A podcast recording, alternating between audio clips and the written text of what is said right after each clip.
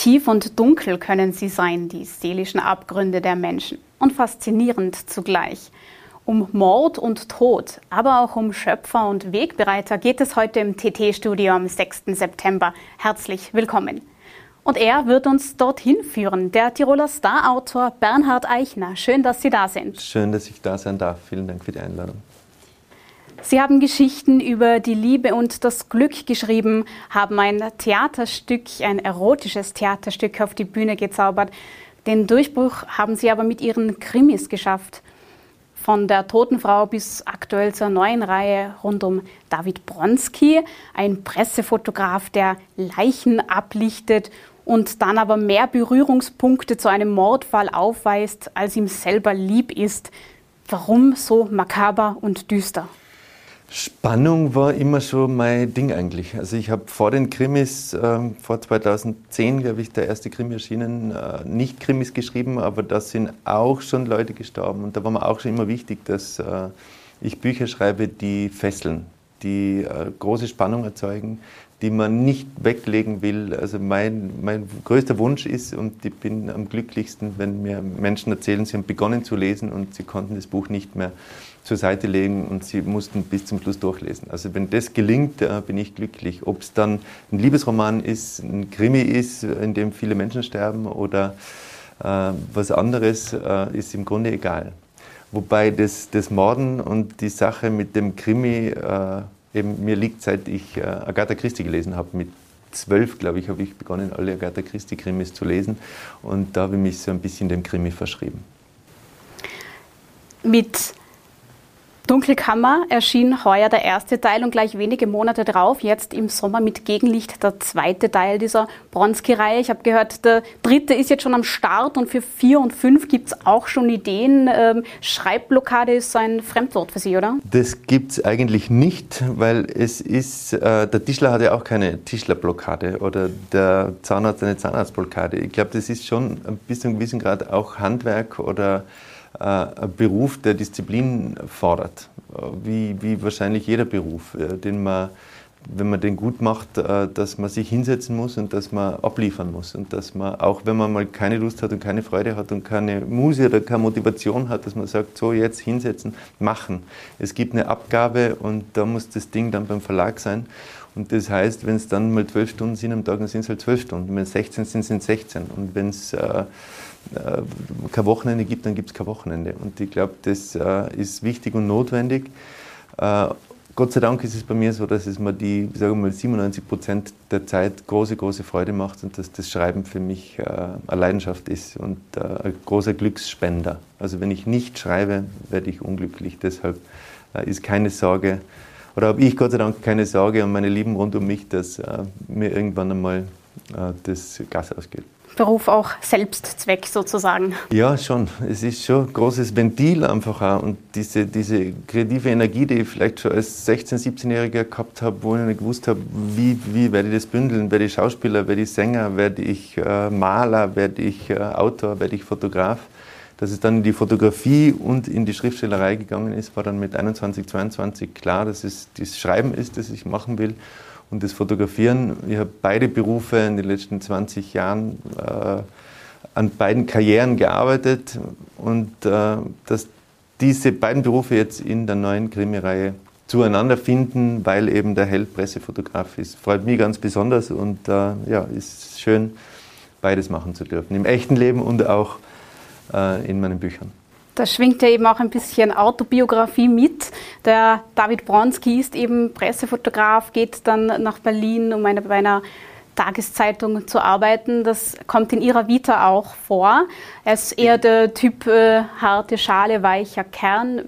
Wie viel Bernhard Eichner steckt denn in David Bronski? Ja, ich war eben auch bei einer großen österreichischen Tageszeitung von 96 bis 2001, bin mit den DD-Kollegen täglich unterwegs gewesen, so Seite an Seite und äh, habe diese Erfahrungen aus der Pressefotografie in dieses Buch reingeschrieben. Ich selber bin nie nach Berlin gegangen, so wie es mein Held getan hat. Ich bin in Tirol geblieben, in Innsbruck. Ich liebe Innsbruck, ich liebe Tirol, bin gerne da und äh, schreibe von hier aus in die Welt hinaus. Und das äh, ja, ist, ist cool, ist schön. Und autobiografisch sind viele Dinge. Also es ist jetzt nicht mein Leben, das da abgebildet ist, aber, aber viele Dinge, die ich fühle, die ich denke, die ich beobachtet habe, die, die mir wichtig sind, die schreibe da rein. Und es steckt sehr, sehr viel von mir in dieser Figur. In allen Figuren sind Dinge von mir irgendwie abgebildet. Äh, es ist, Im Grunde ist es immer mein Baby und das ist ein großes, großes Stück Herzblut, äh, das ich da reingebe in meine Bücher. Also. Für Ihre Reihe Totenfrau haben Sie ja auch Herzblut und vor allem Tat Tatendrang einfließen lassen. Sie haben dann auch beim Bestatter mitgearbeitet, um Ideen für das Buch zu bekommen. Diese Reihe, diese Trilogie wurde bzw. wird ja gerade verfilmt, ist nächstes Jahr auf ORF zu sehen und dann später auch beim Streaming-Anbieter Netflix.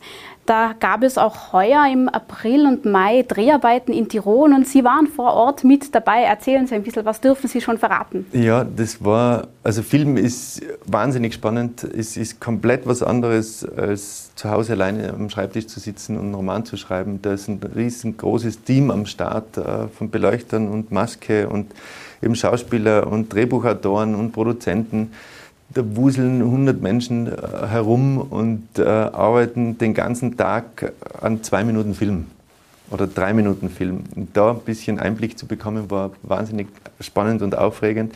Und eben zu sehen, dass diese Figur, die ich äh, erschaffen habe am Papier, dass die plötzlich äh, Fleisch und Blut wird, die Anna-Maria Mühe, wirklich tolle, großartige deutsche Schauspielerin, die Hauptrolle übernommen und der beim Spielen zuzuschauen und zu sehen, wie die dieser, dieser, dieser Blumenleben einhaucht, äh, war wahnsinnig cool. Also ich war einige Tage dort und äh, ja, bin fasziniert und wahnsinnig gespannt, was am Ende dabei rauskommen wird. Also es werden sechs mal 45 Minuten, die sind gerade am Schneiden, am Schneidetisch. Und da wird jetzt äh, monatelang äh, geschnitten und nachjustiert und Ton und so weiter und so weiter. Und im Frühjahr dann wird synchronisiert und äh, Ende Sommer 2022 wird es dann weltweit an den Start gehen. Und ja, ich kann nur Daumen drücken und hoffen. Schönste ist, dass es eben auch in Tirol gedreht wurde. Also die, alle Außenaufnahmen, die meisten Außenaufnahmen sind äh, in Tirol gedreht worden, Ötztal, Kütai. Äh, wunderschöne, echt geile Bilder und das freut mich ganz besonders, dass diese Figur, die im Buch äh, Tirolerin war, auch im Film eine ist. Das ist lässig. Film und Serien folgen aber doch einer anderen Dramaturgie als Bücher. Man hat mitunter weniger Zeit, um eine Geschichte ganz zu erzählen.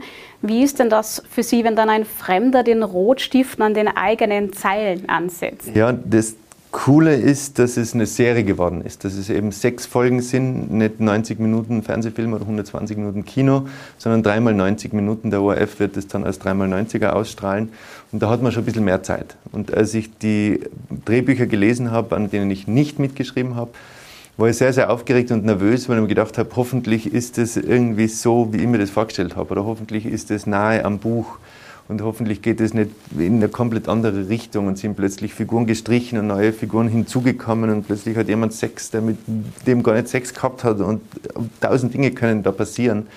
Und ich habe die Drehbücher gelesen und war dann von Seite zu Seite erleichtert, ja, weil das einfach gut war. Und äh, ich war dann am Buch, am Ende von Buch 6, Drehbuch 6, war ich wirklich äh, froh und äh, glaube echt dran, dass es äh, richtig äh, eine coole Serie wird. Das heißt, es bleibt nahe am Original. Es bleibt sehr nahe am Original. Es sind zum Beispiel ein Landesrat ist jetzt eine Landesrätin, was toll ist, weil viel mehr Frauen äh, in die Politik gehen Haben sollten. auch nichts dagegen, ja. Damit es alles besser wird.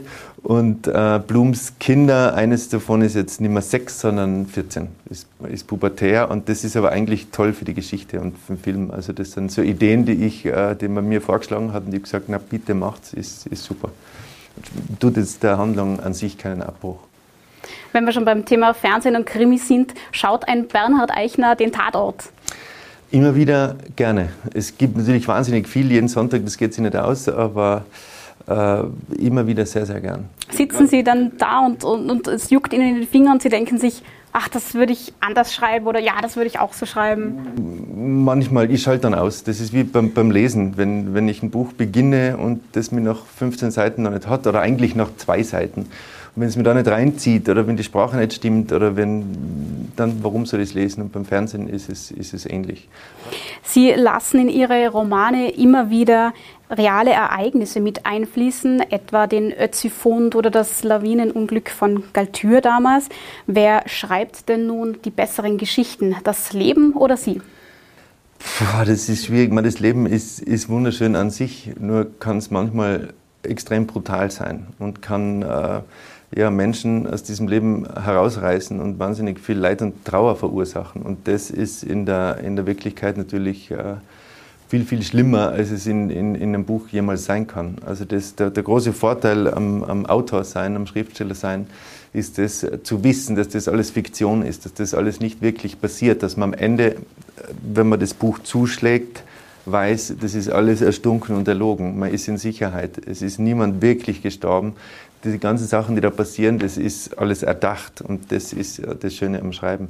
Wenn die Wirklichkeit so auf mich eindreschen würde, wie, wie beim Lesen meiner eigenen Bücher, äh, dann äh, müsste ich ganz weit rennen irgendwie und mir irgendwo verstecken und verkriechen, weil es ist schon brutal, was, was ich mir da manchmal ausdenke. Aber äh, ich tröste mich selbst damit und äh, damit, dass es, dass es eben Fiktion ist fesselnde Geschichten, nicht nur ganz schlimme, sondern auch schöne, präsentieren Sie auch bei den Zeitzeugen im Gespräch, eine Veranstaltungsreihe des ORF Tirol und der Tiroler Tageszeitung. Dort werden Tiroler Persönlichkeiten vorgestellt, die in unterschiedlichsten Bereichen Großes und Nachhaltiges geleistet haben. Im Frühjahr konnten Sie ja noch die Formel 1-Legende Gerhard Berger interviewen. Ähm, was bedeutet Ihnen denn dieses Format? Äh, es ist schön, dass ich gefragt wurde, das moderieren äh, zu wollen. Äh, eine Ehre, dass ich das machen darf, weil es sind wirklich viele, viele tolle Persönlichkeiten, äh, die da eingeladen werden, die über ihr Leben sprechen, die einfach ihre Erfahrungen mit dem Publikum teilen. Ich darf Fragen stellen und äh, eben so ein bisschen eintauchen, auch mit mich beschäftigen mit, mit diesen Menschen und das ist wahnsinnig spannend. Und ich glaube, dass wirklich jeder Mensch eine Geschichte zu erzählen hat. Und wenn diese Geschichte natürlich eng mit, mit Tirol verbunden ist, ist es, äh, ist es super. Und äh, ich kann nur jeden einladen, da hinzukommen. Jetzt aktuell am Mittwoch, abends um 19 Uhr kommt die Ingeborg Freudenthaler, äh, ich sage mal Legende in der Abfallwirtschaft und als Frau in, in, in Tirol äh, in der Wirtschaft ganz vorne mit dabei. Und das ist total spannend, eben wenn Frauen äh, berichten und vor allem wenn Frauen aus der Wirtschaft berichten. Und äh, total schön, auch am 5. Oktober der Helmut Kudin, äh, lange Jahre mit dem SOS Kinderdorf verbunden, der hat auch wahnsinnig spannende Geschichten zu erzählen. Aber es ist, gibt, glaube ich, keinen Gast oder keine Gästin, äh, wo es nicht wert ist, dorthin zu gehen. Im Haus der Musik, Karten gibt es dort. Also www.hausdermusikinnsbruck.at. Karten sind auch kostenlos und solange der Vorrat reicht. Genau. Na, dabei sein kann man auch vom 23. bis 29. Oktober. Da holen Sie für das Krimifest Tirol wieder namhafte Autoren nach Tirol. Was erwartet uns denn da? Das Krimifest Tirol ist so ein, ein großes Baby, äh, das neben der Schreiberei äh, ja, mir sehr, sehr wichtig ist. Gemeinsam mit dem Heimann-Verleger, mit dem Markus Hatzer, haben wir uns das vor vier Jahren ausgedacht, dass man eben äh, Krimi-Stars, internationale und nationale, Österreich, Deutschland, Schweiz und eben weltweite Krimi-Legenden nach Tirol holen, an diesen wunderschönen Ort und dass man hier verteilt, also nicht nur Innsbruck, in ganz Tirol, Krimi-Lesungen veranstalten. Und das ist eingeschlagen. Die Tiroler Tageszeitung ist Gott sei Dank ein wunderbarer Medienpartner. Und wir sind froh und stolz, dass es heuer wieder stattfinden kann, nachdem es letztes Jahr hat ausfallen müssen. Und dass wir auch wieder wirklich tolle Leute am Start haben. Und was ich auch noch dazu sagen möchte, ist die Aachensee Literatur. Das ist auch jetzt im September, das ist auch noch ein anderes Baby. Ich darf da programmverantwortlich mitwirken am Aachensee oben in Aachenkirchen, Bertisau äh, wird jetzt äh, die 10. Aachensee Literatur auch wieder über die Bühne gehen. Und auch da bitte sollten Leute hinkommen, weil äh, den Autorinnen und Autoren live zuzuhören, das ist nochmal ein anderes Lese, also Leseerlebnis, ein Hörerlebnis, äh, hautnah Tuchfühlung aufzunehmen mit den, mit den Schriftstellern. Ist lässig und es geht gerade am Aachensee besonders gut, weil es ein kleines, feines, lässiges, intimes Festival ist. Also bitte, bitte kommst hin und bitte, bitte tut's Bücher lesen. Kommt in Scharen und Kommen in lesen. Scharen, lesen ist super. Wir sind gespannt, wie auch auf alles, was da noch Ihrer Feder entspringen mag. Herr Eichner, ich sage danke fürs Kommen und auf bald. Vielen Dank. Und ich sage auch Ihnen danke fürs Zuschauen. Klicken Sie wieder rein, Wiederschauen.